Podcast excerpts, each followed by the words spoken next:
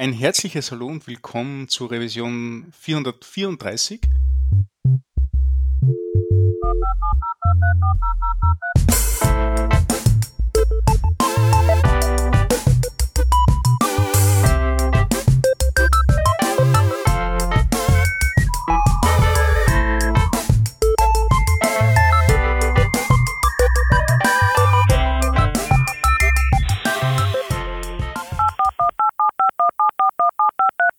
Diese Revision von Working Draft wird euch präsentiert von der Admina Solutions GmbH aus Hannover.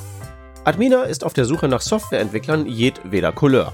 Egal ob Frontend, Backend oder Fullstack und egal ob ihr Veteranen, Absolventen oder Quereinsteiger seid, eure Stärken sind auf jeden Fall gefragt.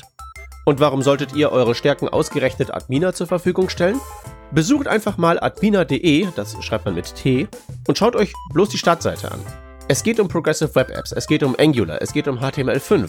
Und gebaut werden damit, natürlich auf agile Art und Weise, Fachanwendungen, Portale, E-Commerce-Apps verteilt über alle Branchen und alle Technologien.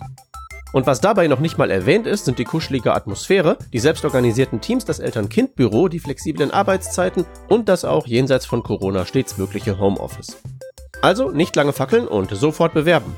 Alles, was ihr dafür wissen müsst, findet ihr auf admina.de, atmina.de, slash workingdraft oder in den Shownotes zu dieser Revision.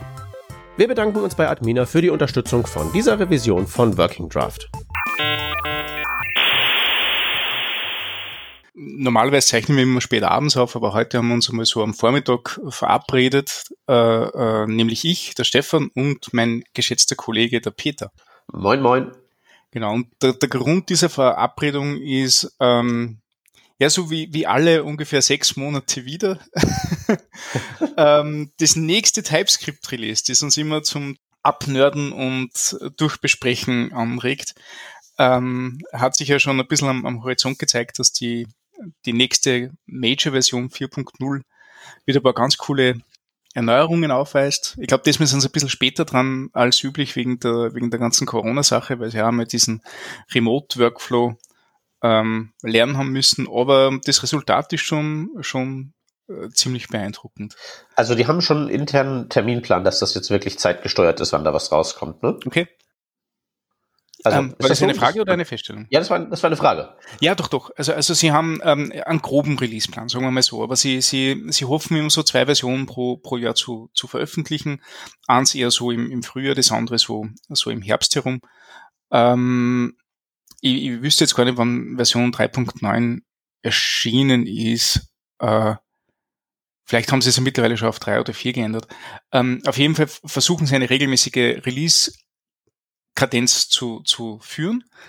Ähm, haben aber auch gesagt, okay, also sie haben jetzt bei dem, nachdem es Mitte März Microsoft alle Leute nach Hause geschickt hat, ähm, haben sie mal ein paar Wochen braucht, bis das, bis das wieder in einen, in einen Rhythmus kommen sind, dass aktiv an Features arbeiten können.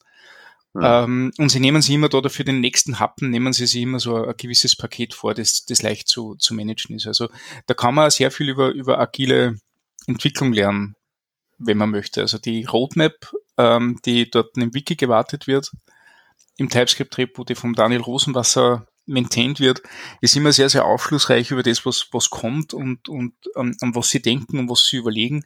Man sieht da schon einen kleinen Preview auf die Version 4.1, was, was da mal ausprobieren wollen oder, oder ähm, äh, welche Ideen das, das, das sammeln, wie zum Beispiel ähm, eine kleine Escape-Hatch für nominale Typen, ähm, was natürlich fantastisch viele neue Möglichkeiten eröffnet.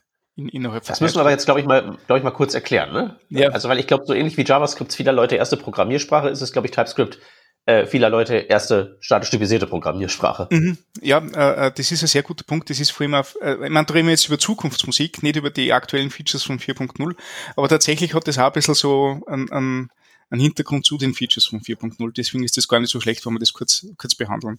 Ähm, also TypeScript ist ja strukturelles Typsystem. Jetzt muss ich fragen, weil äh, ich verwende dauernd den englischen Begriff, aber man kann auf Deutsch schon strukturelles Typsystem sagen. Ich, äh, ich habe, du weißt das ja, ich habe den ganzen Krempel nicht gelernt und immer wenn ich mit Leuten rede, die irgendwie äh, Deutsch-Informatik gelernt haben, habe ich keine Ahnung, was sie sagen. Wir bleiben Na, mal bei äh, Structural Typing. Es ist, es ist, es ist ein, ja, entweder ein, ein strukturiert, nein, es ist ein strukturelles Typsystem. Okay, äh, äh, Structural Type System im, im, im Englischen. Ähm, was bedeutet, dass ähm, die tatsächliche Bezeichnung eines Typs nicht so wichtig ist wie die Form des Typs. Ähm, gehen wir mal äh, davon aus, es gibt, es gibt einen Typ Fisch und einen Typ Ente und der Fisch kann schwimmen, check, und äh, kann, kann Eier legen, check. Das sind zwei Booleans, die, die dort gesetzt werden. Das trifft auch für den Typ Ente zu. Äh, der Typ Ente kann auch schwimmen, check, und kann auch äh, Eier legen.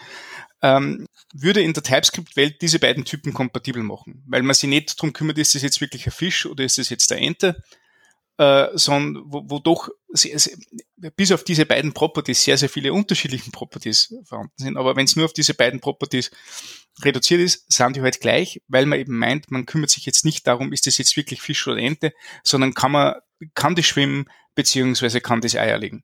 Ähm, ja, also ich würde sagen, sind ja nicht kompatibel, sondern sind, wenn es wirklich um die beiden Properties geht, äh, de facto identisch und auch nicht unterscheidbar. Ne? Ganz genau. Eben also, das ist im, im Vergleich zu anderen typisierten Programmiersprachen so ein bisschen ein Mindswitch, weil weil es immer mehr darauf ankommt, nicht was ist es, sondern was kann ich tun damit. Genau. Tatsächlich gibt es aber ein paar so Ideen, wo man sagen kann, okay, möchte man nicht vielleicht doch in die Richtung nominaler Typsysteme ein kleines bisschen vorstoßen, ähm, vor allem wenn es ähm, um, um Dinge wie String Identifiers geht.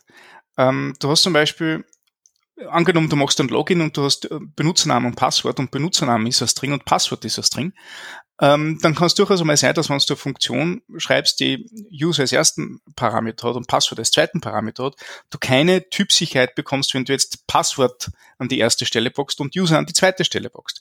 Für einen Typ, weil beides String ist, ist es identisch. Nicht? Der, der, der Code bricht halt dann oder macht irgendwelche schräg, schrägen Sachen. Und da überlegen sie, ob sie nicht so, so gewisse Subbereiche aus dem Typsystem wie eben Strings oder gewisse Objekttypen mit einem Nominal Tag bewusst ausheben aus dem, aus dem Rest. Und das sind so, so Experimente, die fahren. Und äh, da haben schon viele Experimente gemacht, die sie sich vorstellen können, dass das mit der aktuellen TypeScript-Codebasis auch funktioniert. Ähm, sie machen da aber sehr, sehr vorsichtige Vorstöße, weil das natürlich für das Typsystem einiges an Implikationen hat. Ähm, ja. Aber man sieht es in der Roadmap. Das ist eigentlich das Interessante. Also man sieht in der Roadmap, dass es jetzt nicht ferne, ferne Zukunft ist, sondern dass da aktiv dran gearbeitet wird. Man kann Issues dazu sehen, ähm, in denen diskutiert wird. Also wirklich das GitHub-Wiki äh, zu dem Thema ist sehr, sehr, sehr empfehlenswert. Ähm, ja. Das ist wirklich was, wo, wo ich ähm, immer viele, viel Information schon vorab bekomme, ähm, bevor überhaupt die großen Announcements sind oder, oder, oder ähm, irgendwelche Pull-Requests auf den Schirm kommen, die von der Community noch diskutiert werden. Ja, also das, das ist so wirklich der Punkt, auch der tatsächlich ist ja der Issue-Tracker so äh, viel, was, was ich so inspirierend finde, weil ähm, gerade auch was so Nominal Typing angeht und speziell dieses String-Beispiel, das du gerade gebracht hast, da bauen die Leute ja in den entsprechenden Issues ja ähm, beachtliche Workarounds mit mhm. irgendwelchen äh, Symbols und äh, Schieß mich tot. Ähm, und da kriegt man dann halt eben auch schon mal zu sehen, also da wird, wird halt eben auch tatsächlich durchgesprochen, was dann jeweils das Problem ist und warum das noch nicht da ist. Weil, wenn man das jetzt hier so erzählt, Nominal Typing hört sich jetzt ja irgendwie an wie irgendwas Offensichtliches, aber es hat halt tatsächlich extrem viele Haken und Ösen, wenn man mal wirklich das von vorne nach hinten durchdekliniert. Ganz genau.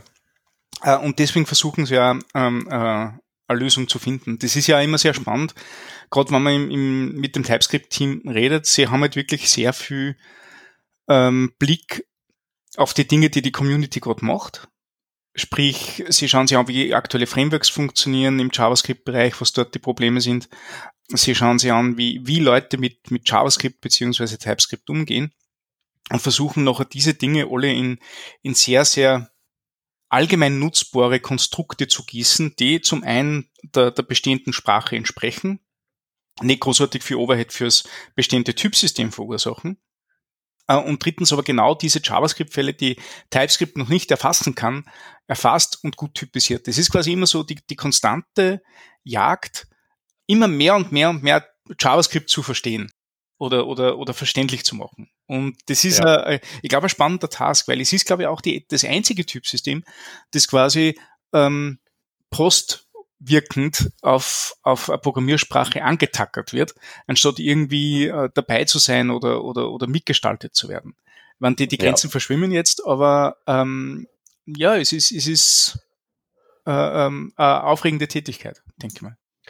Ja, das auf jeden Fall. Und vor allen Dingen glaube ich tatsächlich auch, das wird irgendwann mal ein, was sehr Einflussreiches sein, weil ja durch diesen Prozess des nachträglichen Antackerns ähm, ja sozusagen in den Kopf des äh, Typsystemdesigners Anforderungen reingetragen werden, die man so, wenn man es vom Reißbrett machen würde, so nicht hätte. Und was mhm. halt am Ende rauskommt, ist, du hast Dinge, die halt irgendwie im Rahmen, wie das halt eben möglich ist, so äh, type-safe sind und die halt präzise zu beschreiben sind, aber die dann immer noch sehr dynamisches Programmieren ermöglichen, nur halt eben mit äh, Helm und Hosenträger. Ganz genau. Merkt man zum Beispiel in Conditional Types. Äh, äh, das, ist, ja. das, das Ding ist so einzigartig und, und, und so, so nötig für JavaScript, würdest du aber in einer anderen Programmiersprache, glaube ich, nie finden, weil das ja eben dort die Programmiersprache selbst schon irgendwie mitgibt, nicht? Oder, oder die, die, die Logik, die eine Programmiersprache hat, schon die Typen entsprechend herknitten kann. Aber in JavaScript brauchst du das. Ja, ähm, braucht man sicherlich. Also möglicherweise könnte man halt irgendwie für so, ähm, also das ist halt eben so dieser graduelle Ansatz auch. Also du hast ja mit TypeScript nicht entweder oder. Und du hast halt bei vielen statisch typisierten Programmiersprachen hast du halt nur die Wahl zwischen entweder oder. Also entweder habe ich halt das Regelwerk so wie gegeben oder ich kann halt äh, irgendwo mal die Luke aufmachen und äh, so das Any-Äquivalent da zu Werke äh, bringen. Ja aber dass man halt eben sozusagen als Entwickler selber einstellen kann, wie stark man denn rangenommen werden möchte, ist halt eben auch wirklich, äh, glaube ich, für die, die das zu nutzen wissen, echt ein äh, Feature, das sehr viel wert ist. Das wahrscheinlich auch zur Popularität beigetragen hat, ne? Äh, äh, das weiß ich jetzt nicht. Also die, die Frage ist halt, wenn es jetzt TypeScript nicht gäbe, äh, ob man dann jetzt vielleicht alle, allerhand äh, Flow programmieren würde, was ja so irgendwie artverwandt ist, aber nicht das Gleiche. Also ich, ich, ich, ich behaupte ja, in so äh, populäre Programmiersprache der Dekade ja immer sehr viel Mode drin zu sehen und immer so ein hin und her schwenkendes Pendel. ja. Und jetzt ist halt eben gerade mal äh, hier irgendwie statisch wieder gut, äh, alle schreiben hier äh, Rust und Haskell und bla, ja. Und wenn du irgendwie mit, mit um die Ecke kommst, du hast irgendwie dein neues äh, Rails-Projekt aufgesetzt, hast du erstmal Erklärungsnotstand oder sowas. Mm -hmm ich äh, denke mal, das wird sich auch wieder ändern. Ähm, mhm. Und es ist halt spannend, wie diese Änderung sich äh, jetzt vollziehen wird, gerade weil TypeScript halt eben so ein graduelles Ding hat. Und ich sehe halt bei sehr vielen so experimentellen Programmiersprachen, die hier und da hochpoppen, eben auch dieses Gradual Typing als Feature da drin. Ja, das stimmt. Und das ist, glaube ich, etwas, was viele nicht auf dem Schirm hätten, wenn es TypeScript nicht gäbe. Das stimmt. Also so um, ähm, wird da, glaube ich, ein Schuh draus. Da bin ich, da bin ich absolut deiner Meinung. Gerade in Rust merkt man das sehr, sehr stark. Du kannst Rust sehr typbefreit schreiben, wenn du willst. Äh, ähm, oder halt auch nicht. Da ist die Sprache halt echt schlau genug.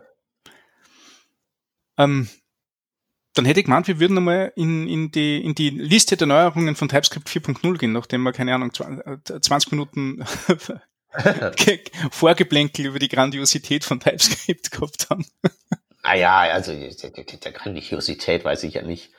Ist ich halt, finde find halt, das ja cool, ne? Also ich bin Fan. Ja, es ist äh, ja, äh, Fan finde ich jetzt irgendwie ein großes äh, Wort, das, das reserviere ich mal lieber für Fußballclubs und sowas. Aber es ist halt einfach, es ist halt einfach ähm, so ziemlich bemerkenswert, was, was, was man halt heutzutage einfach so an äh, Leistung äh, auf seinen Computer runterbringen kann und was das alles so kann, ohne dass man dafür irgendwas machen oder bezahlen müsste. Mhm. Also, das ist halt das Spannende. Du hast ja vorhin ähm, im Vorgespräch noch gesagt, du hättest ja schon die Entwicklung gleichsam mitverfolgt. Ich habe einfach heute Morgen äh, npm install TypeScript at beta gemacht und mhm. zack war das Ding da und ich konnte dann direkt erstmal so mich durch die Doku da durchlesen und sagen, aha, dieses, die, dieses neue Feature löst dieses alte Problem, das ich hatte, Code rüber kopiert, angepasst, nur noch halb so lang. Yay. Ja, ähm, das stimmt. Ich habe, ähm, ich war ein bisschen in der, in der äh, Entwicklung von dem ersten Feature, den Variadic Tuple Types, zu dem wir noch nur, nur ausführlich reden werden. Aber wenn man ein bisschen beteiligt, äh, im Sinne, wie der, wie der Pull-Request aufgemacht worden ist, der glaube ich, Wochen oder so äh, äh, diskutiert worden ist, habe ich mir tatsächlich diesen Branch ausgecheckt, habe lokal äh, äh, TypeScript installiert, also kompiliert, äh, geht witzigerweise über einen Gulp-Prozess, hat eine sehr, sehr einfache API, um, um als Tester oder, oder ähm, Entwickler loszulegen. Also auch, dass VS Code die lokale TypeScript-Version akzeptiert als, als das TypeScript, das jetzt im Editor funktioniert. Da gibt's innerhalb von, von Editor-Config-Dateien im VS Code-Folder gibt's sehr ausführliche Kommentare, was man alles machen muss, um in dem Szenario, in dem man gerade ist, die, die richtige Version TypeScript auszuwählen. Das habe ich sehr spannend gefunden. Und habe mir ein paar Handgriffe gekostet, habe dann ähm, ständig diesen Branch verfolgt. Das heißt, jeden Tag neue, neue Requests geholt. Ähm, über GitHub Notification habe ich immer gewusst, wann, wann der anders äh, neue, neue Features beigetragen hat. Und habe ihm dann meine, meine Demos, die ich gehabt habe, ausprobiert, ob die jetzt besser kompilieren oder schlechter kompilieren. Ähm, war sehr spannend zu, zu erfahren, wie, wie vollständig das Feature geworden ist, nachdem ein paar Grundregeln definiert waren. Ähm, das Feature, von dem wir reden, vielleicht erzählen wir geschwind über das Feature, bevor wir nachher, nachher weitergehen, äh, äh, ja. wie ich das ausprobiert habe und was ich dort versucht habe. Ähm, das sind eben diese Variadic Tuple Types. Möchtest du was dazu sagen oder soll, soll ich mal versuchen, dass ich es erkläre? Äh, ich kann ja erstmal pro, pro, probieren, das so in einem Satz zusammenzufassen. Dann mhm. sagst du mir, was die halt die ganzen Sachen sind, die da noch, noch bei sind. Ja. Aber im Prinzip ist es ja der äh, Spread Operator für äh, Tuple Types. Mm, also mhm. dop dop dop äh, Tuple Type, sodass man die dann zusammen konkatennieren kann und ähnliches. Ganz genau. Also um das vielleicht ein bisschen ausführlicher zu machen, sollten wir mal wissen, was, was ein Tuple Type überhaupt ist. Ähm, ein Tuple ist im Grunde nichts anderes wie ein Array von definierter Länge wo an jeder Stelle in diesem Array bekannt ist, welchen Typ dieses Element hat. Äh, zum Beispiel gibt's ähm, ein sehr bekannter Tuple, der der React-Entwickler vielleicht bekannt ist, ist ähm, das Ergebnis von useState. Wenn du useState aufrufst, diesen, diesen Hook, dann bekommst du ein Tuple zurück. An erster Stelle ist der tatsächliche State, an der zweiten Stelle ist eine Funktion, die diesen State verändern kann. Er fordert die, die Eigenschaften, sprich fix definierte Länge, zwei Elemente. An der ersten Stelle wissen wir, das ist je nachdem, was du für ein, für ein, für ein State-Typ hast, Number, String, Object, was auch immer, ist es vom Typ äh, diese States und das andere ist eine Function. Die Function ist auch relativ klar, mit der kannst du dann genau den neuen State setzen von diesem Typ. Aber die Typen von jedem Element sind definiert. Das ist ein Tuple-Type. Äh, oder das ist ein Tuple und der Tuple-Type ist im Grunde ja, ein Typ, der, der dieses Tuple beschreibt und repräsentiert. Das kann man in TypeScript auch genauso machen. Das heißt, du, du machst einen Typ, Type X ist gleich, eckige Klammer auf, zuerst ein Number, dann ein String zum Beispiel, eckige Klammer zu, hast genauso. Oder du definierst der Array on the fly, schreibst hinten as const hinzu, dann weiß äh, TypeScript, dass sich dieses Array nicht mehr verändern wird. Deswegen äh, geht es vom flexiblen Array mit, mit mehreren Typen und, und variabler Länge hin zu einem definierten Tuple mit fixer Länge, wo jedes Element Element bekannt ist. Das sind einmal Tuple -Type, äh, Tuples und Tuple Types. Warum ist das jetzt cool? Ähm, das ist deswegen cool, weil äh, zum Beispiel in Functions man das gesamte Function äh, äh, oder die gesamte Parameterliste in so einem Tuple zusammenfassen kann. Das ist zum Beispiel der, der Restoperator oder der Restparameter in Function Calls. Das heißt, du kannst zwar sagen, ähm, meine Function hat jetzt äh, ähm, erwartet an erster Stelle ein String, an zweiter Stelle ein Number. Ähm, du kannst aber eine Function generieren, die, die gleich funktioniert, wo du sagst, passt, äh, ich kriege einfach Punkt, Punkt, Punkt, Rest, Argumente rein, also, also quasi alle, die ich reinschicke, und über TypeScript kannst du definieren, aber das sind von dem Typel Number und String oder String und Number, je nachdem, es das du anordnest. Das heißt, aus einer Typsicht kann ich jede bestimmt, jede beliebige Function Argumentliste in einem Tupel definieren äh, und auch so verwenden. Ähm, das macht auch wieder dieser, dieser Spread-Operator. Und jetzt haben wir seit Version 3.0 auch die Möglichkeit gehabt, dass man diesen Restoperator, der am Ende einer äh, Argumentliste kommt, über einen Tupel definiert und über einen Tupel typed und genau weiß, was eigentlich nur an Argumenten reinkommt, äh, die entweder beliebig lang sein können oder fix lang sein können. Das, das obliegt uns. Ähm, das Thema war halt, dass das immer nur der letzte Teil war. Das heißt, der, der Resttupel, das letzte Element von so einer Liste oder in einem, in einem, in einem Array oder, oder wo auch immer, hat man über so einen Typen definieren können. In der Realität hat man aber oft den, den Use Case, dass man auch ein beliebiges Set an Argumenten oder Elementen davor oder dazwischen definieren möchte über so einen Tuple-Type. Bestes Beispiel zum Beispiel Node.js Callbacks. Äh, du hast in, in, in Node.js gibt es diese Callback-Struktur, wo du beliebige Argumentliste hast, aber das letzte Argument ist immer die Callback-Function. Zum Beispiel bei FS Read oder FS Write oder ähm, im Grunde jede asynchrone Operation, die in der Node.js API vorkommt.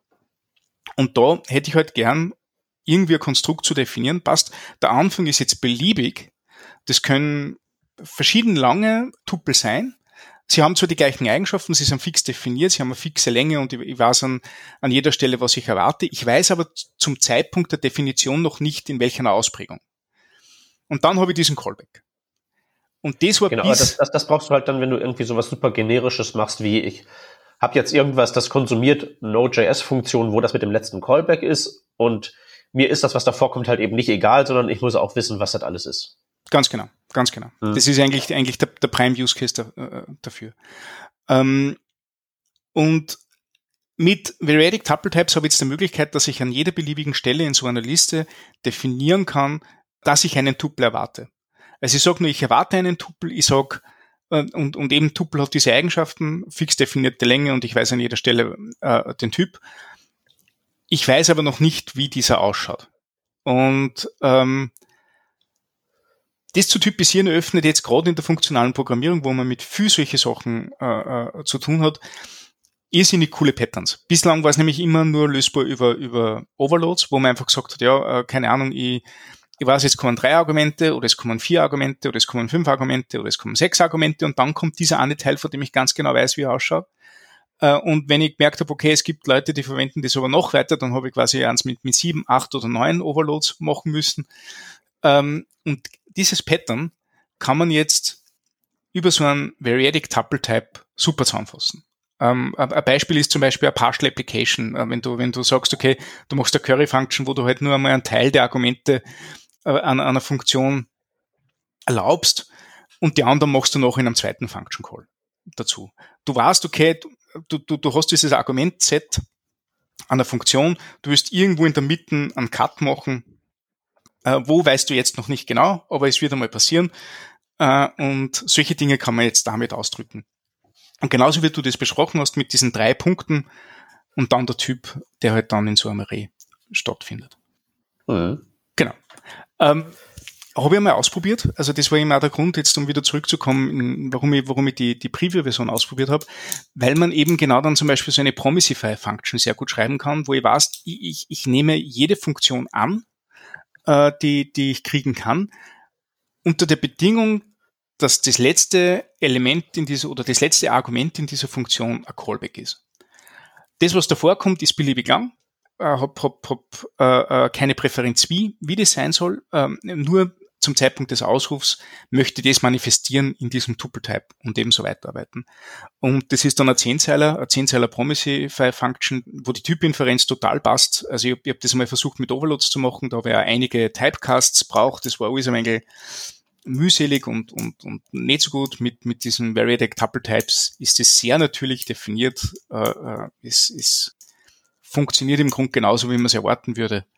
Äh, und ich habe die Möglichkeit, dass ich gewisse Dinge, von denen ich weiß, dass ich sie brauche, genau definiere und den Rest weiß ich dann, wenn es wenn soweit ist.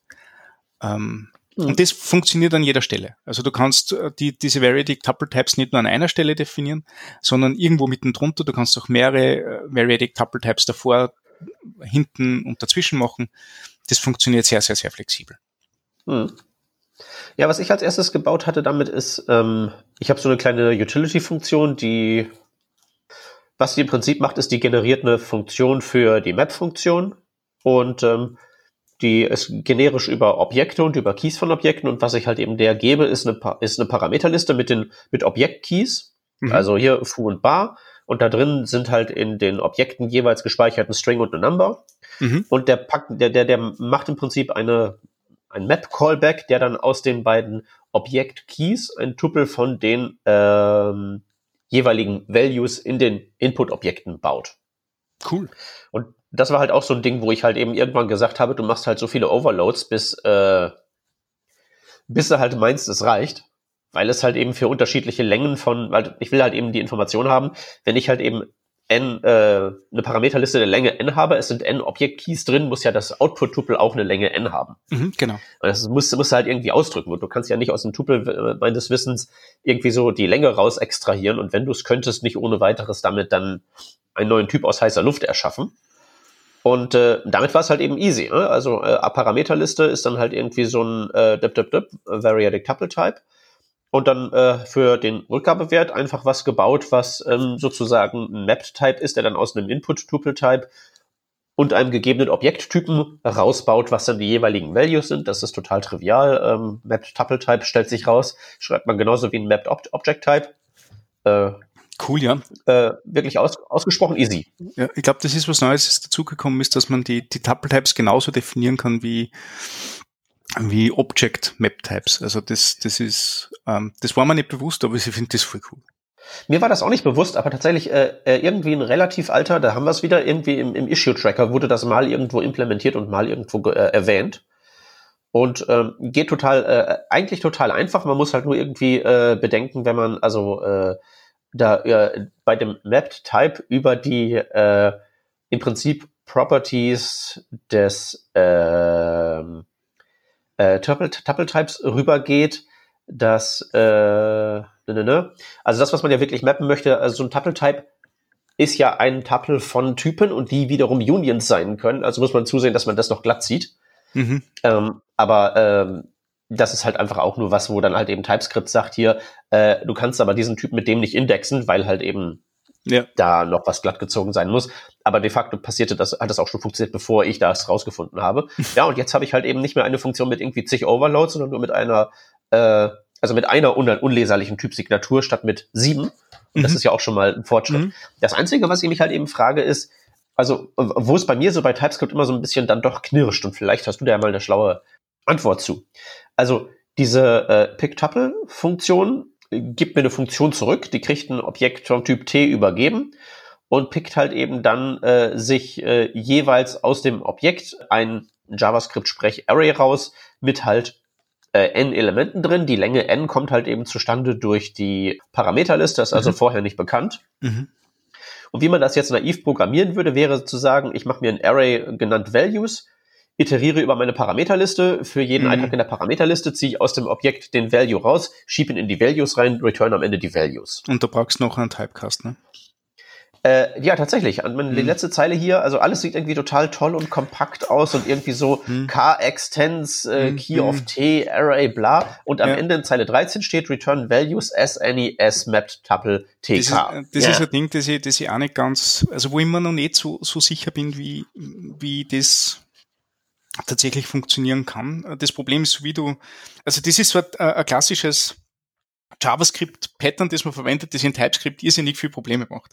Ähm, nämlich äh, ein leeres Objekt kre kreieren und dann dynamisch Keys hinzufügen, durch eben so eine Loop, wenn man irgendwas kopieren will, äh, oder, oder ein leeres Array anlegen, wo ich noch auch weiß, okay, das wird noch so viele Elemente haben, nicht? Ähm, das ist für TypeScript in dem Moment, wo du das anlegst, noch bevor du das befüllst, ist es halt einfach von dem Typ, der da inferiert wird. Das heißt, auch wenn du nachher äh, das mit, mit, mit Properties anreicherst oder mit Elementen befüllst, ähm, der Typ ist der zum Zeitpunkt des Inferens. Und äh, TypeScript ist nicht schlau genug, dass es an, anhand der Loop, das du dort hast, ähm, weiß, welche Elemente noch drinnen sein können. Tatsächlich kann es natürlich auch sein, dass du vielleicht in der Loop irgendein äh, äh, äh, Problem hast, das du gar nicht weißt. Und deswegen, deswegen kann TypeScript dir da auch nicht sagen, dass, dass dort alles glatt gehen wird. Deswegen ja, nicht, nicht, mal, nicht, nicht mal ein Problem. Ne? Stell dir einfach vor, in dem Loop hast du irgendwie so ein if, eval, irgendein String.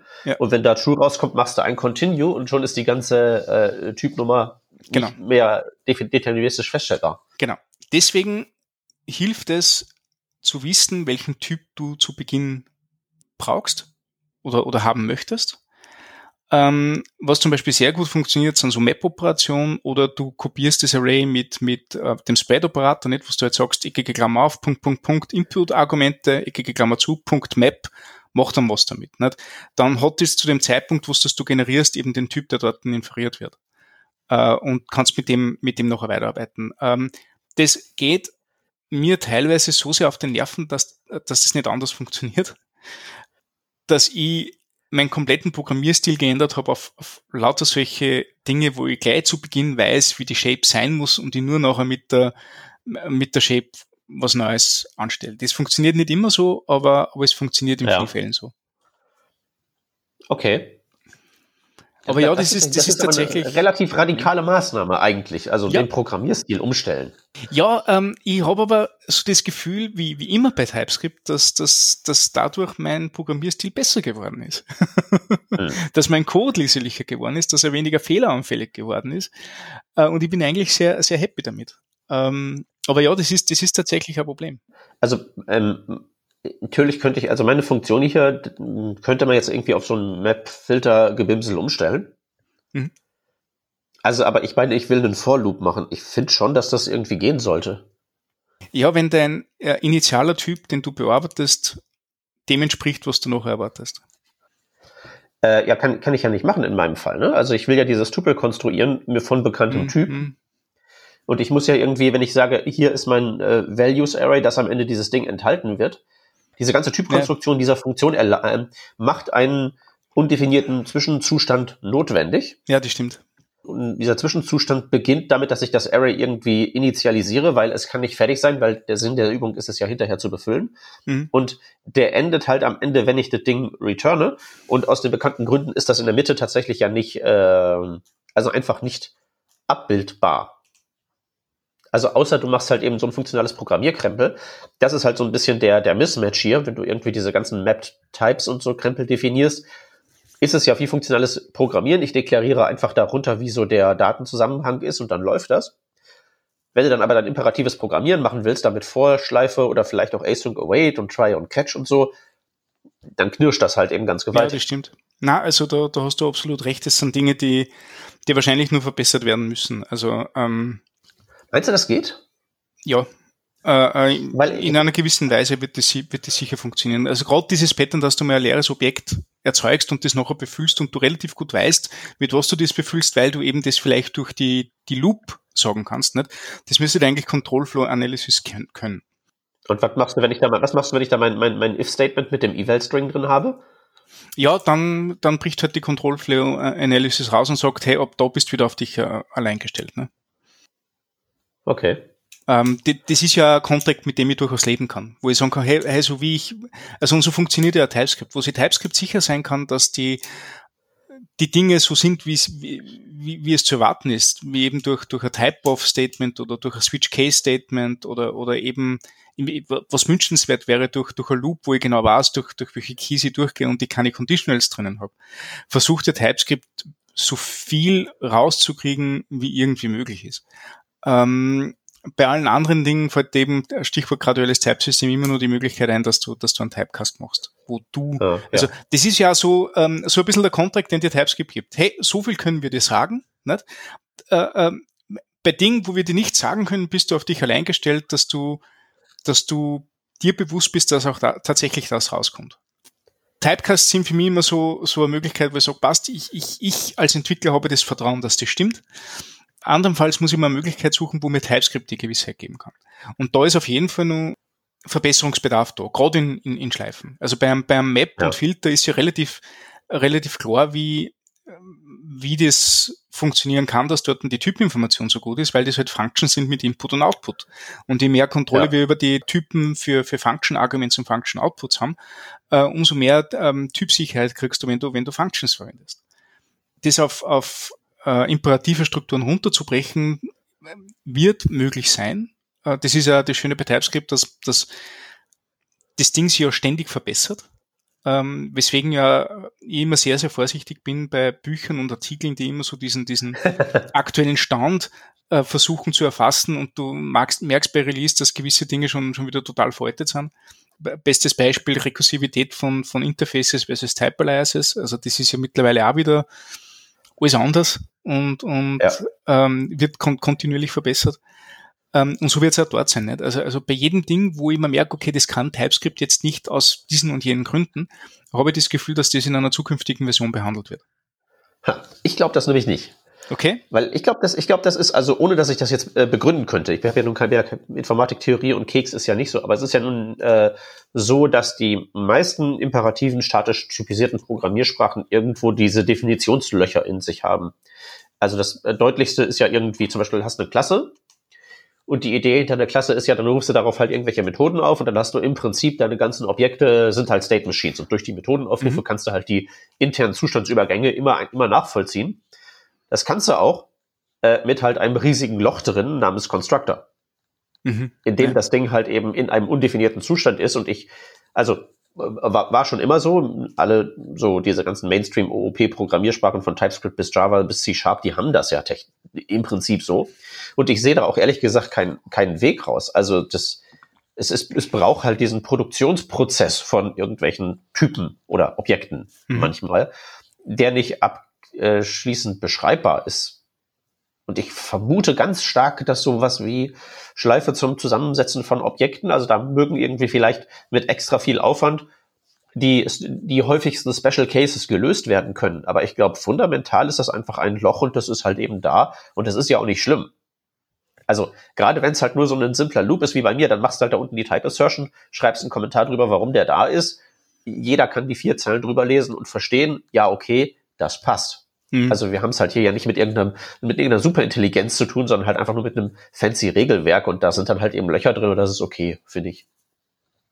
Ja, ich sehe das eigentlich genauso. Ähm, wie, wie, gesagt, für mich ist halt immer der, der, ähm, der Contract oder, oder mein, mein, äh, mein Vertrag mit TypeScript ist der, dass ich, dass ich äh, TypeScript sehr viel vertraue und dort, wo TypeScript nicht sicher ist, was es kann oder, oder, oder was es mit meinem Code zu tun hat, muss halt ich als Entwickler eingreifen. Und diese Dinge sind auch sehr gut gekennzeichnet. Eben durch, ja. durch Typecasts oder ähnlichem. Ähm, aber ein Beispiel, das dort vielleicht in diese Richtung geht, das ist nämlich ein interessantes Problem, das ich vor kurzem gehabt habe. Der Umstand, dass du über Object.keys auf ein Objekt zugreifst, damit du die ganzen Keys rauskriegst, und dann mappst du da drüber und willst wieder auf, auf das Objekt an dieser Stelle zugreifen. Ne? Gibt, gibt's ja. Du machst Object Keys, irgendein mhm. Objekt, kriegst ein Array raus mit diesen Keys als String, machst eine Map über dieses Array, greifst wieder auf das Objekt zu und console loggst von mir aus die, den Output. Ne? Ähm, das ist so ohne weiteres in TypeScript nicht möglich, weil der Contract ist mit Object Keys, dass du ein String Array rauskriegst. Ja. Der Contract ist nicht, dass du ein String Array mit, mit allen Keys von, von diesem Object rauskriegst. Äh, wo ich mich frage, ist das jetzt, ähm, gibt es so Edge Cases, den ich verstehe, wo das passieren kann? Bricht es irgendwelchen welchen hochkomplexen Code in populären Frameworks, äh, die ich nicht kenne? Ist es einfach nur Laziness in den, in den Object Types? Das weiß ich jetzt nicht. Ähm, es ist auf jeden Fall nicht so schwer zu patchen. Also ich, ich habe ähm, einen Blogbeitrag vor kurzem veröffentlicht, wo ich das mit ein bisschen Declaration Merging und, und einem, einem kleinen Helper-Type versucht zu lösen und das funktioniert eigentlich tadellos. Auch für die Cases, die ich habe, funktioniert das tadellos. Aber ich bin mir ziemlich sicher, dass da irgendeinen komischen Edge Case gibt, wo eben das nicht so funktioniert. Und ich habe nur nicht rausgefunden, was für einer das ist. Und solche Dinge gibt's oft. Äh, Has-on Property, äh, Define Property, die ganzen Dinge, die, die kann man mit ein bisschen Type Patching lösen, dass die dann tatsächlich den, den Typ von dem einen Objekt entsprechen oder verändern oder, oder Info rausgeben. Das ist aber nicht in der libdts drinnen. Das, das gehört selbst ja. gepatcht. Ja, ich äh, vermute, dass ich bin, ich hänge da etwas der Laziness-Erklärung an. Weil ich meine, selbst wenn es darum geht, irgendwelche äh, Frameworks zu supporten, hätte ich halt eben gesagt, ähm, man könnte das ja generisch machen. Also mhm. kannst du deine, kannst du deine, deine, deine Keys da angeben als Typparameter, wenn du willst, aber wenn nicht, kriegst du halt ein String Array raus. Ja. Da wundere ich mich auch jedes Mal, wenn ich da drauf, drauf stoße, äh, warum, warum ist das nicht so? Aber ja, es gibt tatsächlich auch in meinem Werkzeugkasten so ein paar Sachen, die einfach nur Wrapper um JavaScript-Funktionen sind. Mm. Nicht, mhm. weil da die Funktionalität groß anders sein müsste, sondern weil ich halt eben, und sei es halt auch nur für meinen speziellen Use Case, weil ich halt irgendwelche Edge Cases nicht bedacht habe, aber da halt eben die genaueren Typinfos rauskriegen will. Ja. ja. Also ich habe jetzt vor, dass ich, dass ich die ganzen Object-Patches, die ich schon gemacht habe, in einer, in einer Bibliothek zusammen glaub und dann einfach einmal dem Team Propose, was, was sie denken oder warum sie noch nicht so weit gedacht haben. Ja, und wenn sie das nicht machen, dann, dann, dann nehmen wir das und dann schmeißen wir noch meine ganzen so äh, Low-Dash-Nachbauten für nicht Objekte und Arrays, sondern für Maps und Sets dazu und machen da irgendwie Underscore 3.0. Ja, the next big thing. Was, was kann man noch, noch Underscore und Low-Dash? Gibt's, gibt's noch Unterstrich? Lower Dash. ja. Oder, oder, oder irgendwie Underline. Das hatten wir ja, noch nicht. Under, Underline, ja. Dann machen wir die Doku so, dass halt irgendwie alles, jeder Text immer unterstrichen ist und nur Leute mit der äh, die in der Lage sind, ein User Agent Style Sheet zu schreiben, die dürfen das lesen. Ja. ja, cool. ja, steil. Ähm, aber ja, wow, jetzt haben wir, jetzt haben wir den ersten Punkt besprochen und sind eh schon sehr weit und ausführlich gewesen. Ne? Also da, da ja, gut, wenn wir mal zu Punkt 2 gehen, oder? Ich wollte gerade sagen, ich glaube, die, ich glaub, die, äh, die, die Spektakularität nimmt auch ab. Ja, ähm, was vielleicht nett ist, und das, das ist mir sofort ausgefallen, wie, wie die Variadic Tuple Types dann, dann verwendet habe, ist, dass man jetzt äh, Namen vergeben kann oder Labels vergeben kann für jeden Eintrag. Also das kommt wieder zurück zur, zur strukturellen, zum strukturellen Typsystem. Tatsächlich ist ja ähm, so ein Tuple-Type A in, in, in, irgendeiner gewissen Weise strukturell, nur halt nicht, dass, dass ähm, die, die Properties und die Typen der Properties passen müssen, sondern dass die Reihenfolge und die Reihenfolge der Typen passen muss. Ähm, ist ein sehr interessanter Ansatz, wenn man die Tupels versucht, in dem Gesamtkontext des Typsystems zu sehen. Hat aber zur Folge auch, dass das äh, Nameninformation total verloren geht, wenn man jetzt zum Beispiel sagt, man hat eine, ähm, eine Funktion, wo man ja jeden Parameter benennen kann. Zum Beispiel, du hast eine Funktion create person mit einem Namen und einem Alter. Nicht? Name ist ein String, Alter ist ein, ist ein, ist ein Number. Ähm, wenn du das in einen Tuple-Type packst von, von String und Number, geht dir die Information verloren, wie die, äh, ähm, wie die beiden Einträge heißen. Und ähm, mit TypeScript 4 kann man jetzt einfach durch, wie ein, ein Property bezeichnen, kann man dem jetzt einen Namen geben. Zum Beispiel, ich klicke Klammer auf, Name, Doppelpunkt String, Beistrich, Age, Doppelpunkt Number, klicke Klammer zu. Ähm, ist ein Seiteneffekt von den Variadic Tuple Types, weil man tatsächlich in Funktionsargumentlisten die Namen ja irgendwie mitbekommt und damit die nicht verloren geht, wenn man nachher damit großartig was anstellt und man gute Editor-Unterstützung bekommt, ähm, kriegt man die noch mitgeliefert. Das heißt, in meiner Promisify Function habe ich nachher in der neu erstellten Funktion genau die gleichen Namen dabei, äh, bekomme also quasi äh, implizit dokumentiert die gleiche Information, wie wenn ich die echte Funktion verwenden würde.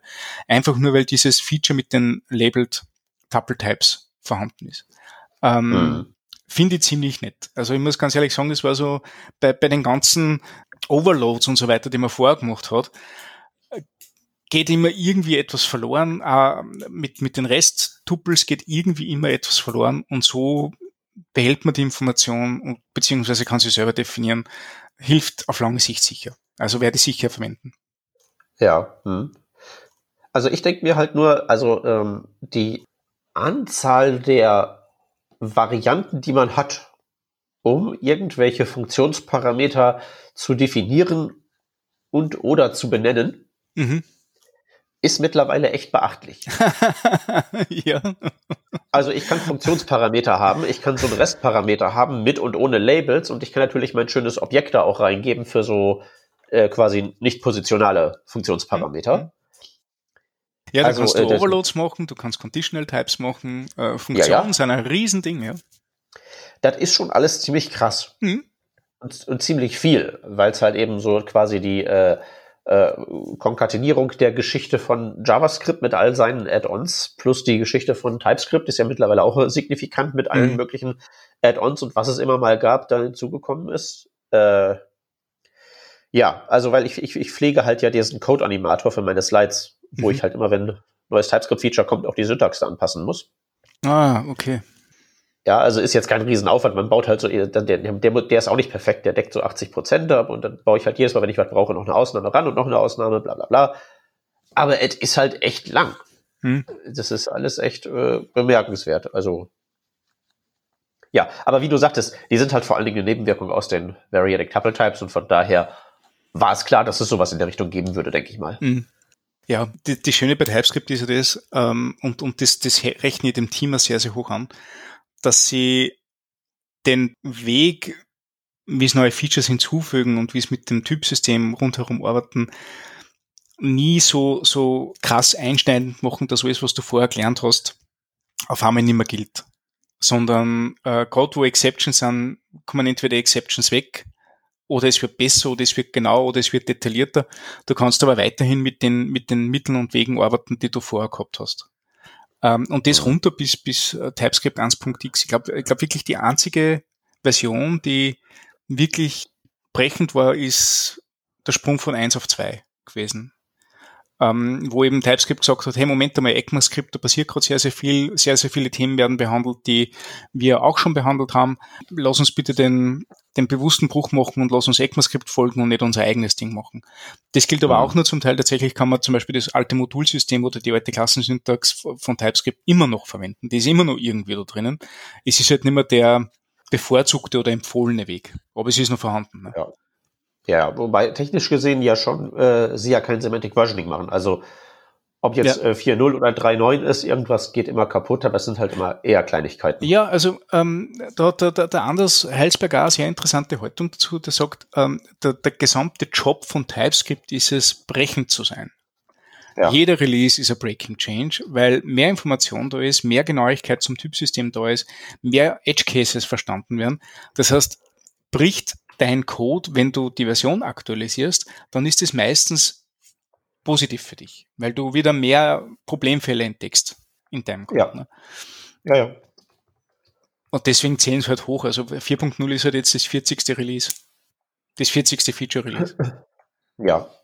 Nee, es ist auch, äh, also gerade bei sowas wie TypeScript macht das sonst auch keinen Sinn und äh, ja, ich finde ja auch den Ansatz sehr sympathisch und für äh, Warhol haben ja Hans und ich den gleichen geklaut. Hm. Im ersten Release entdeckst du halt irgendwie 90 Prozent aller Probleme und alle weiteren äh, Releases sind dann halt eben ein weiteres Prozent, ein weiteres Prozent. Einfach ja. so die Daumenschrauben immer weiter anziehen, den Leuten auch die Möglichkeit geben, das dann selber noch zu befeuern oder zu relaxen. Aber für alles, was Fehler sucht, macht ja Semantic Versioning und dieses ganze Idee von Breaking Changes macht ja nicht wirklich Sinn wenn man jetzt mal von so Sachen wie API oder CLI oder sowas absieht, aber. Ja, voll. Na, aber gerade bei, bei diesem Tooling-Aspekt nicht. Es ist ja, ja. Es ist ja ein Werkzeug, das man verwendet und nicht eine, eine Bibliothek oder ein Framework oder so, wo ich halt tatsächlich mit einer API konfrontiert bin, die, die möchte, dass das entsprechend stabil ist, sondern, also ich, ich glaube, wenn ich, wenn ich auf einen TypeScript-Compiler aufsetze und so weiter, da würde ich schon gern Semantic Versioning haben, ne? Weil, weil ich da sicherstellen mich, dass die APIs, die ich konsumiere, konsistent sind oder, oder nicht, nicht brechen von Version zu Version. Aber wenn ja. ich jetzt das Tool verwende, um meinen Code zu transpilieren, äh, und das eh so, so aufbaut ist, dass, dass es, keine Ahnung, äh, ähm, nicht auf einmal mit einer komplett neuen Syntax daherkommt, die sämtliche alte Syntax äh, ähm, obsolet macht, ähm, dann ist das durchaus legitim. Also ich, ich schaue da jetzt so Richtung, Richtung Python 2 und Python 3 die ja komplett ja, ja. In inkompatibel sind zueinander. Ne? Ähm, da haben Semantik versioniert, äh, semantisch versioniert, aber ob das gut war, weiß ich nicht. Okay, äh, wollen wir zum nächsten gehen? Ja. Class Property Inference from Constructors. Ähm, das ist genauso ein Punkt, wo es um, um Verbesserungen in der Typinferenz geht. Ne? Ja, also im Prinzip, dass wenn, wenn ich jetzt eine Klasse definiere und die Felder drauf definiere, muss ich den Typ nicht dran schreiben, wenn der im Constructor per Typinferenz feststellbar ist. Ganz genau. Ging vorher nicht, geht jetzt schon. Ja. Also ist irgendwie logisch. Ich frage mich halt eben, ob man das, äh, ob man äh, will, dass es das kann. Mm, ja, denke ich schon. Aus dem einfachen Grund, weil dann dein, dein TypeScript-Klassencode mehr ausschaut wie ein JavaScript-Klassencode. Äh, das ist ein Argument. Okay. Ist das ein gutes Argument oder ein schlechtes Argument? Äh, ich weiß nicht, ob es ein wichtiges Argument ist. ähm, weil ich meine jetzt, die haben jetzt hier dieses Beispiel mit dem mit der Class Square. Hast du äh, mhm. Area und Side Length angegeben und definiert, dass die Felder auf diesem Square sind, hast halt den Typ weggelassen.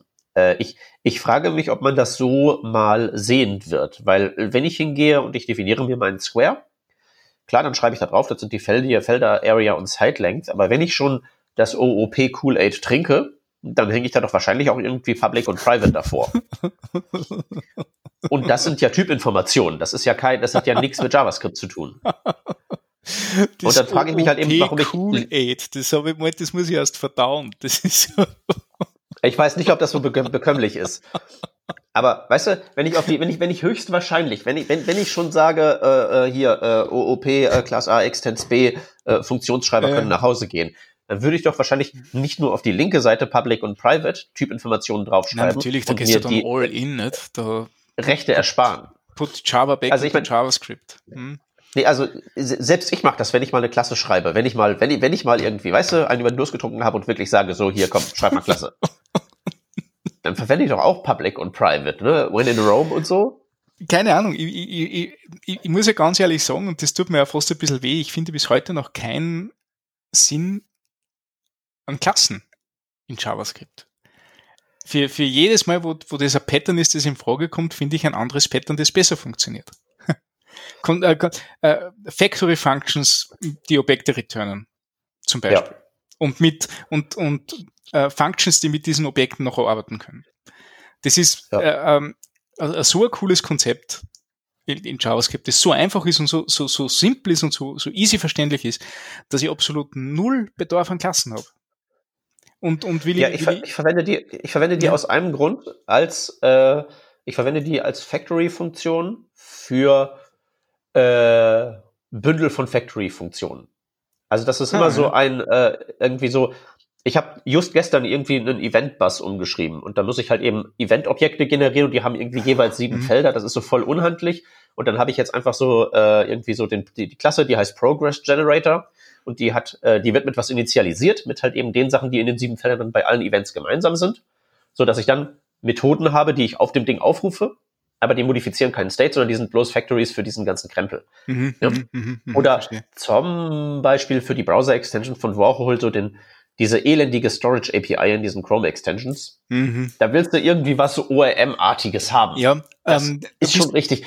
Aber das ist der absolute Ausnahmefall. Da bist du bei den Datenstrukturen. Ähm, ich, äh, zum Beispiel, wo, wo ich das Ding ja schätze, ist zum Beispiel bei den Build-in-Sachen in, in, in JavaScript wie Set oder Map und solche Dinge. Ne? Da, da, da macht es ja Sinn, dass man mit so einer Datenstruktur umgeht wie in, in dieser objektorientierten Art, wo man schreibt New Set und man hat Funktionen drauf und so weiter. Ähm, ja da ergibt es ja einen Sinn. Äh, und im Grunde ist ja das, was du beschrieben hast, was ähnliches. Nicht? Ähm, ja. Und aber, aber für, für einen tatsächlichen Applikationscode habe ich das eigentlich kaum.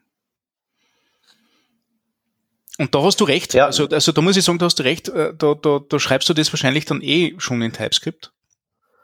Äh, ja. Ich glaube nicht, dass man das noch in JavaScript schreiben würde. Nee, und pass auf, und vor allen Dingen, was du jetzt halt eben äh, sagtest, ist insofern richtig, als dass, wenn ich jetzt drüber nachdenke, ich habe jetzt meinen Progress Generator oder ich baue halt eben so meine Datenstruktur, meine Map- und Set-Varianten. Äh, das ist halt eben vor allen Dingen ein Dienst an der Community im Sinne von, äh, mach's halt, wie es alle anderen machen und denk nicht zu sehr drüber nach. Mir bricht halt mhm. eben durch die Verwendung von Class-Keyword nicht ein Zacken außer Krone. Mhm. Wenn mir jetzt alles egal wäre, würde ich wahrscheinlich einfach wirklich eine Closure haben. Aber dann habe ich halt irgendwie Rechtfertigungsbedarf und muss Kommentare schreiben und Zeug. Machst du klasse, schreibst drüber, das ist nur eine Factory Function für X, äh, fertig. Ja, stimmt schon. Ja, und ich äh, und äh, natürlich auch ähm, ne, so Effizienz so ein bisschen, also gerade bei so diesen Datenstrukturen oder bei diesem Storage Layer, äh, Effizienz im Sinne von Prototypensystem benutzen. Ja. Ja, also sobald man irgendwie Class A Extens B macht, hat man, dann, dann, dann ist man, dann, dann raus aus meiner Codebase mit dir. Das geht, da, da, da, da, da, das geht halt gar nicht. Äh, ja. Es hat schon einen Grund, warum das Prototyp, prototypische Inheritance schwer zu bedienen war früher. Ne? Ich glaube, Inheritance allein ist einfach, das, das, das, das ganze, die ganze Idee ist einfach. Ja. Das, das hört sich halt so lange gut an, bis man anfängt drüber nachzudenken. Ja. Es ist halt sehr gut vermarktbar. Ja, in Inheritance ist, glaube ich, die, die einzige Justification dafür ist, dass du den Supertyp weißt. Äh, sprich, du leitest von HTML-Element ab, wenn du Web Component schreibst oder so. Ja, cool, dann weiß ich zumindest, dass ich HTML-Element bin. Toll. Ja, also be beziehungsweise halt eben im Kontext von JavaScript mit diesen, mit diesen e-, e-, enormen Objektbäumen, mhm. das ist ja auch nur effizient darstellbar über dieses Prototypensystem. Ja. Aber aber jetzt außerhalb davon, für Feldwald- und Wiesencode. Nee. Ja, na, voll. Also ich bin absolut deiner Meinung und ich, ich sehe immer noch keinen Bedarf dort. Also ähm, ich, ich merke, also ich, ich verwende ja sehr viel Stack Overflow und Reddit, um, um andere Leute Probleme zu, zu lesen und zu verstehen, damit ich nachher irgendwie einen Blogartikel draus kriege oder, oder ähm, für mein Buch irgendwelche Material habe, wo ich mir denke, hey Moment, das sind, das sind Dinge, die jetzt wirklich ähm, uh, Real-World-Use-Cases entsprechen. Das habe ich bei meinem Galp-Buch schon gemacht, so nicht. Also mein Galp-Buch besteht hauptsächlich aus, aus drei Monate Lernen, wie andere Leute eigentlich zu strugglen haben äh, mit Galp Uh, und, und so habe ich meine Kapitel abgeleitet. Also das war äh, drei Monate Stack Overflow Odyssey und das gleiche mache ich mit TypeScript auch gerade im Moment. Und in den meisten Fällen, ich hätte mal gesagt 80 Prozent, sind die Probleme nicht das Typsystem, da sind die Probleme nicht das JavaScript, da ist das Problem, eine objektorientierte Struktur zu bauen wollen und daran zu scheitern, weil JavaScript halt anders funktioniert. Und jede dieser Probleme war mit einer, mit, mit, mit Factory Functions und, und Objekten leichter zum Lösen gewesen, verständlicher zum Lösen gewesen, ähm, äh, als wie dieses orge generische Klassenkonstrukt rundherum mit, mit Implements und Extends und weiß der Teufel was. Ja, da, das halt eben und natürlich auch, also ich würde ja noch einen Schritt weiter gehen und sagen, es gibt so ein schönes YouTube-Video, Why Object-Oriented Programming is Bad, habe ich auf diesem Kanal schon mehrfach empfohlen. Ich kenne das nicht. Äh, das äh, kannst du dir mal reinziehen. Das sind, glaube ich, irgendwie so 40 Minuten. Das Like-Dislike-Verhältnis ist, glaube ich, ziemlich mhm. exakt 40, 40, 60 ungefähr. Ähm, aber dann macht jemand halt einen sehr guten, einen sehr guten Punkt. Und der gute Punkt ist natürlich auch der, dass, äh, also, und wenn du unter Objektorientierung jetzt sowas verstehst, wie halt eben A extends B. Mhm. Da wohnt das Problem. Das Problem wohnt jetzt nicht darin, dass ich mal eine Klasse schreibe, als, äh, und, und das ist halt eben der Wert, den ich in Klassen sehe äh, es ist halt eben, wenn ich intern State managen muss und halt eben wie einfach eine Syntax haben möchte, sie alle zu knechten, die halt eben auch jeder versteht. Das ist halt ganz praktisch. Oder wenn ich halt eben dieses Factory-Funktionsobjekt Back Progress Generator Dings haben will. Aber sobald man halt eben in diese, in diese Vererbungshierarchie reingeht, hat man halt echt äh, einfach verloren, weil das halt eben nur funktioniert, äh, wenn man beim Auslegen dieses Objektgraphen äh, alle Use Cases weiß, die es jemals geben wird damit man das halt korrekt aufteilen kann. Das ist niemals der Fall. Also sollte man es nicht machen. Mhm, mh, mh. Ja, ich, ich glaube, da ticken wir, da ticken wir sehr gleich. Ja, ja, ja. Also das äh, mag gut sein. Ich bin halt gespannt, ob, äh, ja, da haben wir es hier. Äh, vier Jahre erst alt. Meine Güte, ich habe das Gefühl, ich würde das schon seit Ewigkeiten empfehlen. Es hat auch ein paar Likes mehr bekommen. Na, ich habe gerade in die Shownotizen erwähnt, dass du das Video providen musst. Ich möchte das unbedingt Verlinken wir in den Shownotes sind, glaube ich, irgendwie, warte mal, was haben wir hier? 45 Minuten wirklich nur äh, sehr gemütlich vorgest vorgestellt. Auch da kann man die YouTube-Geschwindigkeit aufs Doppelte stellen. Dann äh, hat man auch noch was vom Tag. Das geht. Cool, dann weiß ich, was ich heute Nachmittag mache. okay, ähm, gehen wir nur kurz die letzten Punkte durch. Ähm, das nächste sind diese Short Circuiting Assignment Operators. Das ist ein neuer ECMAScript-Standard. Auch ganz, ganz wichtig zu erwähnen. Also das ist jetzt ein, ein Ding, das schaut aus wie, wie ein neues Sprachfeature innerhalb von, ähm, von TypeScript. Ähm, das existiert aber deswegen als neues Sprachfeature in TypeScript, weil es dazu einen passenden ECMAScript-Standard gibt. Es wird keine neuen mhm. Sprachfeatures außerhalb des Typsystems geben, die nicht irgendwie in einem ECMAScript-Standard begründet sind. Ähm, und was sie dort machen, sind eben diese Assignment-Operators. Ähm, also man kennt diese, diese, wenn du jetzt eine Variable a mal 2 rechnen möchtest, kannst du sagen, a ist gleich a mal 2 oder du sagst a mal ist gleich 2. Das, das kennt man. Jo. Und das gibt's für alle, alle, alle äh, ähm, Operators, äh, die, die in diesem numerischen oder, oder, oder was immer für einen Bereich arbeiten, gibt's das. Und die machen sie jetzt auch für logische Operatoren, wie zum Beispiel Doppel-und, Doppel-oder oder Nullish Coalescing, diesen Doppel-Fragezeichen-Operator. Nullish Coalescing haben wir in einer vorigen Working Draft-Episode besprochen. Das heißt, du kannst jetzt genauso sagen, anstatt dass du jetzt sagst, A ist gleich A oder oder B, sagst du A oder oder ist gleich B äh, beziehungsweise wenn du Nullish Coalescing verwendest, sagst du nicht A ist gleich A Fragezeichen, Fragezeichen B, sondern A Fragezeichen, Fragezeichen ist gleich B. Ähm, eine kleine, eine kleine Addition. Ich glaube, ich hätte es nicht braucht, wenn es es nicht geben würde und jetzt ich es vielleicht mal verwenden. Also ähm, ich, ich glaube, das, das haben sie einfach nur der Vollständigkeit halber reingeführt. Ja, weil es halt ein ECMAScript ist, ne?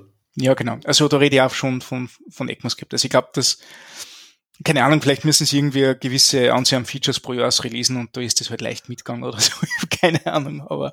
Ja, oder ähm, es ist halt eben auch äh, äh, sehr einfach wahrscheinlich einzubauen. Es muss ja im ja. Prinzip bloß ein neuer Token da sein, der zu was anderem expandiert, was schon da ist. Genau.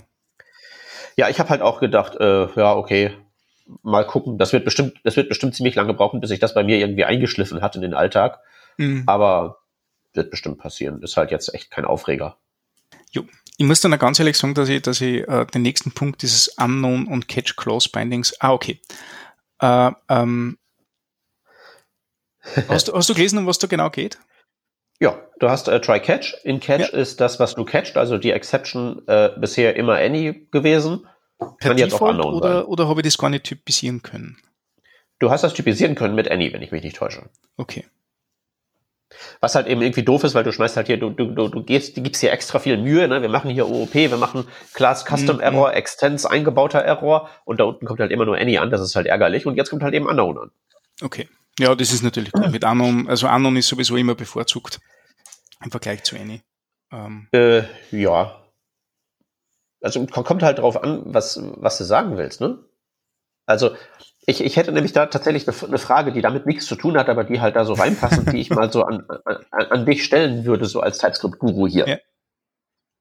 Also, ich weiß nicht, ob ich äh, TypeScript-Guru bin, ich beschäftige mich nur intensiv damit. Also das ist. Äh, du, wenn du keiner bist, bin ich auch keiner. Dann sind wir hier so einigermaßen hier unter Gleichgesinnten. Hier.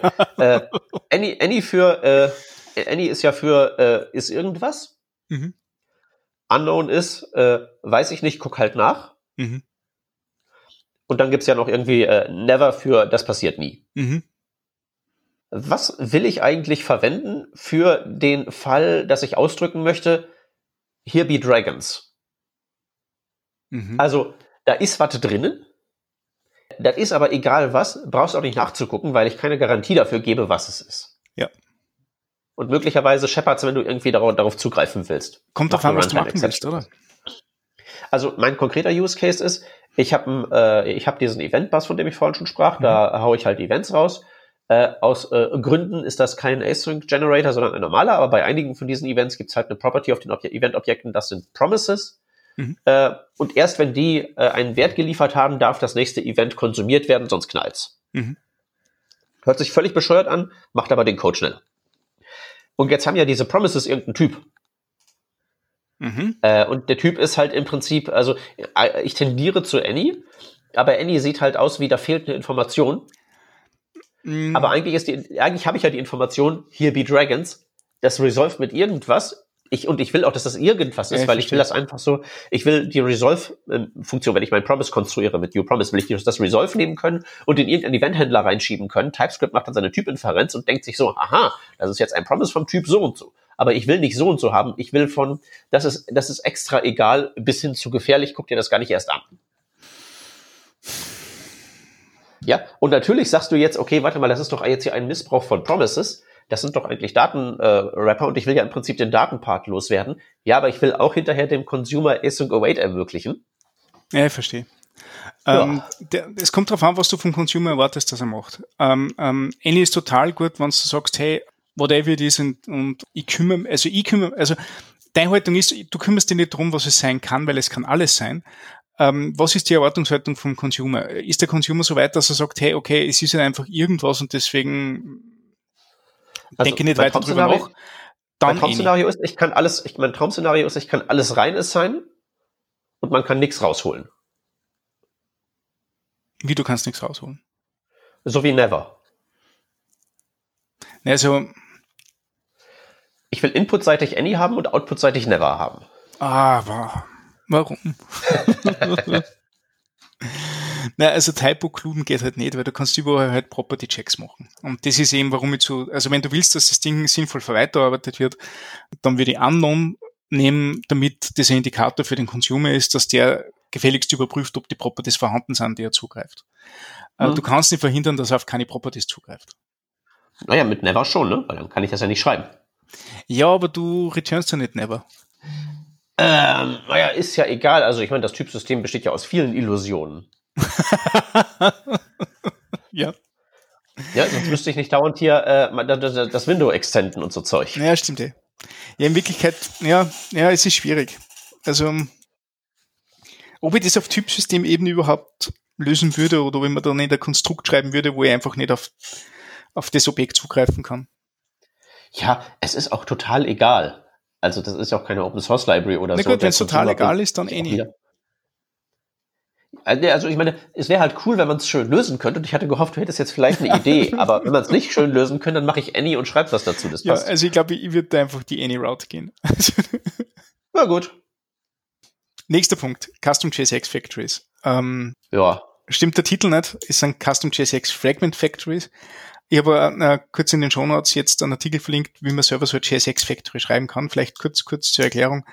Uh, TypeScript ist ein vollwertiger äh, JSX-Compiler, sprich das Ding, das React zur Popularität verholfen hat, uh, wo man XML-ähnliche Syntax innerhalb von, von JavaScript schreiben kann. TypeScript kann das kompilieren. Du kannst, uh, defaultmäßig wird das auf React Create Element kompiliert. Du kannst es selber definieren, dass du irgendeinen anderen, andere Factory verwendest, zum Beispiel selber eine schreibst. Um, und als Entwicklung daraus gibt es jetzt auch die Möglichkeit, dass man Fragment Factory schreibt. Also Fragment ist im Grunde ein Konstrukt innerhalb von React oder anderen JSX-basierten Bibliotheken, wo du nicht ein Wrapping-Diff verwendest, sondern einfach ein leeres Element hast, das aber sich genauso verhält, wenn man es äh, äh, wenn man es bedient, nur halt nachher nicht irgendwie komische, komische Subbäume rendert. Ein Document-Fragment quasi nur für die seltsame Parallelwelt von React und Konsorten. Exactly, genau das. Und für das kann man jetzt eine Factory definieren. Ja, ja, wo, wo bleiben jetzt hier mal die äh, generischen React-Komponenten? Ja, äh, tatsächlich habe ich das einmal versucht zu schreiben mit JSX-basierte Komponenten, die sowohl in React als auch in Vue funktioniert. Ah. Habe ich versucht. Also, weil, so wie du keine, keine State-Mechanismen verwendest oder so, muss das ja gehen, ne? Ja. Ähm, ich habe ein bisschen am Tooling bin ich gescheitert. Ähm, weil du den JSX-Ansatz halt preserven musst, bis dass das du woanders verwenden kannst und das habe ich halt noch nicht hinbekommen. Mhm. Aber das ist vielleicht was, was ich wieder aufgreifen sollte. Da hätte ich sogar jetzt ein, ein kleines Projekt dazu, ähm, das ich anbieten würde. Ja, nicht schlecht. Also das, dieses Thema generische React-Komponenten ist so das äh, GitHub-Issue, zu dem ich seit längstem subscribed bin und wo so jede Woche mal eine E-Mail kommt von wegen, der Nächste sagt, ich will das auch haben und es passiert nichts. Äh, wo, wo bist du da subscribed? Äh, äh, GitHub-Issue ist das, okay. äh, wo sie halt eben das beim TypeScript da diskutieren und auch warum das nicht geht oder wie was man daran tun könnte, bla bla bla. Ich verfolge das nur im Sinne von, gibt's da irgendwas Neues? Ja, Meistens also, also, halt nur ich auch. Ja, also mein, mein äh, Thema wäre ja gewesen, dass ich einfach eine Factory Factory mache. Sprich, das ist eine Factory, die sie nachher zu einer Factory bindet, die, die injecten kann oder irgendwie global definieren kann. Sprich, äh, ja. das kompiliert alles auf, auf my JSX Factory und die Factory macht nichts anderes, als wie das React Create Element aufruft, wenn, ich, wenn React Create Element vorhanden ist, oder es ruft H auf, wenn H vorhanden ist. So hätte ich das ja, gelöst. Okay. Ja, ist halt nicht, ist halt ein Workaround und keine Lösung in dem Sinne, ne? Na, ja. Aber also ich meine, wenn ich jetzt mal hier so durchscrolle, ich verlinke das mal in den Show Notes, ist irgendwie seit Februar 2018 offen und äh, ja, Quatsch, Quatsch, Quatsch, erzähl, erzähl, erzähl, ich will auch, ich will auch, ich will auch. Ach ja. also gerade ja. denke, wenn du so ein JSX-basiertes Designsystem hast, ist das halt echt super. Ne? Ähm. Ja, wobei, also auch äh, wäre halt praktisch. Aber so ähnlich wie bei der Vorschleife, man kann da auch irgendwie so mal ein Loch definieren und sagen, ist halt jetzt nicht so wichtig. Weil ich meine, wir sind jetzt hier schon echt im, echt im Abenteuerland. Also wir reden jetzt mhm. hier über irgendwie so eine komische JavaScript-Extension in unserer anderen komischen JavaScript-Extension. Ja, okay, das Framework de, der Stunde nutzt das, aber äh, also ich, ich weiß halt nicht, ob da jetzt irgendwie besonders viel Energie reinzubuttern jetzt so wichtig ist. Also diese, diese Fragment Factory ist ja irgendwie ganz nett und so, aber äh, boah. Jo. Muss ich jetzt, muss ich jetzt auch alles nicht haben. Ich frage mich, also gut, dass man es jetzt spezifizieren kann, aber irgendwie hat das eh schon immer irgendwie funktioniert. Mhm. Kommt mir vor. Aber ja. Ähm, wie gehen wir mit dem Rest der Liste vor? Weil äh, äh, kurz einfach wir, runterlesen und sagen, ja, ob interessant ist oder nicht, oder? Also äh, eine Sache, die, die finde ich interessant, die, also ähm, wir gehen jetzt sehr stark in Richtung Richtung Editor Improvements und Compiler Improvements. Also es wird wieder schneller, es wird wieder äh, stabiler ähm, und eine Sache, die es vielleicht zu erwähnen gilt, ist, dass TypeScript immer sehr, sehr stark verbunden ist mit VS Code. Ähm, ja. Also das VS Code Team waren auch die Leute, die, die begonnen haben, TypeScript als erstes zu, zu verwenden. Ähm, das Dinge sind parallel entstanden. Uh, und deswegen gibt es immer wieder uh, Hooks back zu, zu Editoren und ähm, Improvements im TypeScript Language Server, uh, damit Editors davon profitieren können. Und auch coole Sache, die es gibt, das jetzt mit VS Code ge generiert haben, sind visuelle Hints für deprecated Funktionen. Das heißt, du kannst dann einen Kommentar hinzufügen, das ist add deprecated, das ist ein JSDoc-Kommentar und der Editor streicht das nachher durch, dass man es eigentlich nicht mehr verwenden soll so ein kleiner visueller Net dahinter. Und das finde ich eigentlich, eigentlich sehr nett. Ja, finde ich auch. Also ich habe letztens ein paar Pakete bei mir hier mal mit dem T, äh, wie heißt das, TS-Doc mal so durchgewalkt, damit da äh, API-Dokumentation generiert wird. Da kann man das ja auch machen, dieses deprecated, dann steht es in den Docs. Die Docs liest keiner. Hm. Das kann man jetzt nicht nicht lesen. Insofern ziemlich gut. Jo. Und dann noch viele andere Dinge. Ja, also man kann, man kann Delete nicht mehr benutzen mit irgendwie äh, Sachen, die nicht deleted werden dürfen, weil sie nicht optional sind. Das ist eigentlich ganz nett. Ja. Ja, stimmt, das ist cool. Aber nur unter Strict Null Checks, ne? Also wer keine Strict Null Checks verwendet, hat die Kontrolle über sein Leben verloren. Das stimmt allerdings. Ähm, das Ding ist halt wirklich, wirklich wichtig, weil es ja den Typ signifikant verändert. Ja. Ist halt auch so, also die, der Delete Operator ist auch so ein Ding, das findest du außerhalb von JavaScript auch nicht in jeder Sprache. Definitiv nicht in irgendwelchen mit statischen Typen. Ja, ja.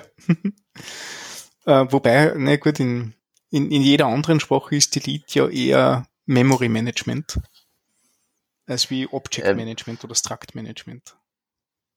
Ja. Und ja, beziehungsweise also glaube ich auch ein bisschen her. Ja, beziehungsweise die Idee, äh, dass Objekte überhaupt der, derart veränderlich sind wie in JavaScript, ist ja eher exotisch. Ja. Na, ich, ich glaube, es kommt aus dieser Ecke von Memory Management. Also ich habe immer, immer JavaScript so, also viele Dinge in JavaScript erkläre ich mir dadurch, dass damals einfach die JavaScript-Frames ziemlich, ziemlich lahm waren, ziemlich, ziemlich viel Speicher braucht haben, Speicher nicht vorhanden war und man drum für Micro-Optimizations ebenso Sachen wie Delete gebraucht hat. Ähm, spannend auch, zum Beispiel glaube ich, dass das von daher die, die prototypische Vererbung herkommt. Das ist im Grunde auch nichts anderes als wie, ähm, ja, anstatt überall die gleiche, das gleiche Basisobjekt zu haben oder, oder das, ähm, ähm, das Basisobjekt in jedes generierte Objekt reinzuladen, äh, habe ich überall das gleiche Basisobjekt und einfach nur einen Pointer drauf. Ja. Ich, ich glaube, dass das ja. aus dieser Ecke kommt. Ja, also sicherlich auch, wobei, also Delete, wenn, da, wenn, deine, wenn deine einzigen Datenstrukturen Objekte sind, müssen die ja auch irgendwie modifizierbar sein. Ja. Oh, jo. Natürlich. Okay, okay. Schön, schöne Liste eigentlich. Ja, also cool. äh, nettes Release und äh, die Variable Tuple Types, die werden sicherlich was in meinem Alltag, äh, die werden da ihren Platz finden. Beim Rest weiß ich nicht, aber muss ja auch nicht. Ja, also ich, ich habe jetzt schon so viele Use Cases gehabt dafür nicht. Äh, ähm, Gerade wenn man sehr viel mit Funktionen arbeitet und sie irgendwelche generischen Helferfunktionen schreiben will da macht es halt einfach total Sinn. Ohne dass man in irgendwelche komischen äh, rekursiven Conditional Types ist, das gibt's, oder dass man in irgendwelchen Function Overloads ist oder im schlimmsten Fall Kombination aus beiden, das einfach mit Punkt, Punkt, Punkt T zu definieren, ist halt echt, echt nett. Ja. Es ist halt wirklich ähm, ein bisschen advanced alles so. Ich hm. weiß halt nicht, ob das jetzt so Max Mütze ob das für den jetzt so der große, der große Hammer ist, aber es reicht ja allein schon, wenn am Ende die geschriebenen Libraries ein bisschen besser funktionieren, die Max Mütze mhm. benutzt. Von daher, ja. passt schon. Passt schon. Was sehen wir in TypeScript 4.1?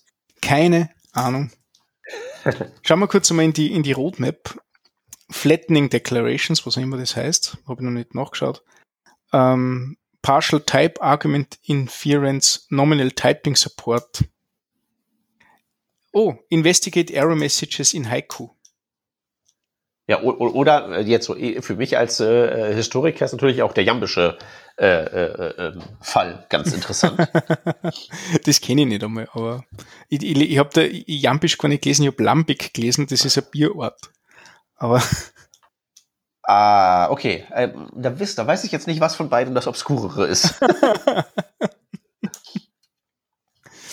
Ja, nee, also Nominal Types, äh, da lohnt sich das dann wieder, wenn wir uns wieder mal außer, außer Reihe zusammensetzen und das be ja, bequatschen. Ne? Denke ich auch. Gut. Gut, dann würde ich sagen, äh, machen wir mal einen Deckel mhm. auf die Folge. Wie viel äh, Zeit haben wir eigentlich schon verbraten? Ja, Ach, du dickes Ei. Ja, wir sind wieder, also in letzter Zeit, wenn die Episoden immer so knacken, immer so über die Stunde drüber, ne? Ja, schlimm ist das. Man muss einfach, man muss einfach hier dann auf den Geschwindigkeitsknopf drücken. Also nicht mhm. wir, ne? Die, die Hörer im Podcast-Player. Ja, ja.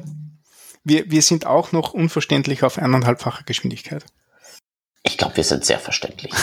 Ich hoffe. Wenn nicht, bitte gerne Kommentare. Also das ist ja der Aufruf, gerne mitzudiskutieren. Wenn ihr zum Beispiel äh, sinnvolle Use Cases für Klassen habt, äh, ähm, gehen wir sehr gerne in der Diskussion damit. Ähm, entweder direkt über Twitter oder, oder in einem Kommentar auf der Webseite oder schreibt uns einen Brief eingeschrieben mit Rückumschlag. Also ähm, wir, wir scheuen keine Diskussion. Gut, dann würde ich sagen, äh, bleibt uns nur noch, äh, uns fürs Zuhören zu bedanken und wir hören uns nächste Woche wieder. Tschüss. Tschüssi.